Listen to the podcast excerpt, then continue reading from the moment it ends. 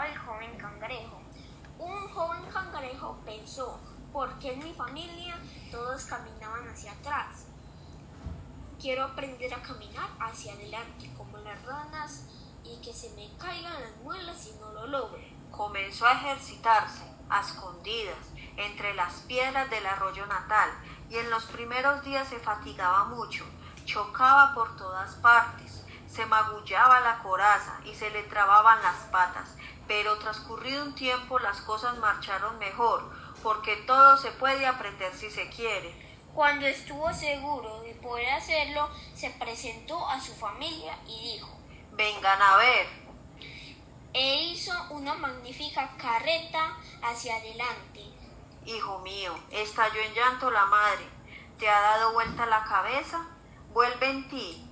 Camina como tu padre y tu madre te han enseñado. Camina como tus hermanos, que tanto te quieren. Pero sus hermanos no hacían más que reírse a carcajadas.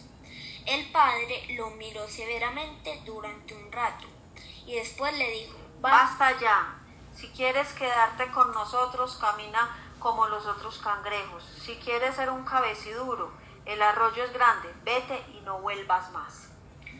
El valiente cangrejito quería mucho a los suyos, pero estaba demasiado seguro de estar en lo correcto para dudar. Abrazó a su madre y se despidió del padre y de sus hermanos y se marchó por el mundo.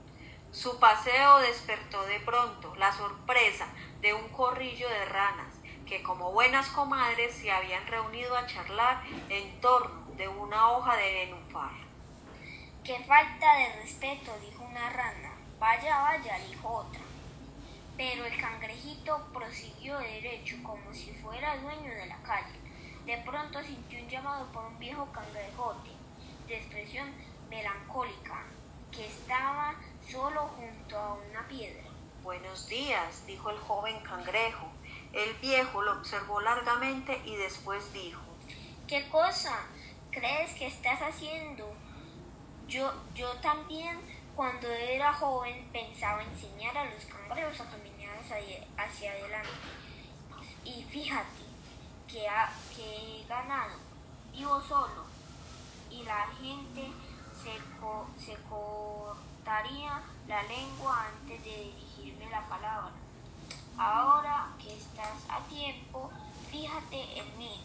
Resígnate a ser como los otros y un día me. El joven cangrejo no sabía qué responder y se quedó silencioso, pero por dentro pensaba, yo tengo razón. Ha saludado gentilmente al viejo y reanudó altivamente su camino. Andará lejos. El joven cangrejo habrá, habrá hecho fortuna, enderezará todas las cosas torcidas de este mundo.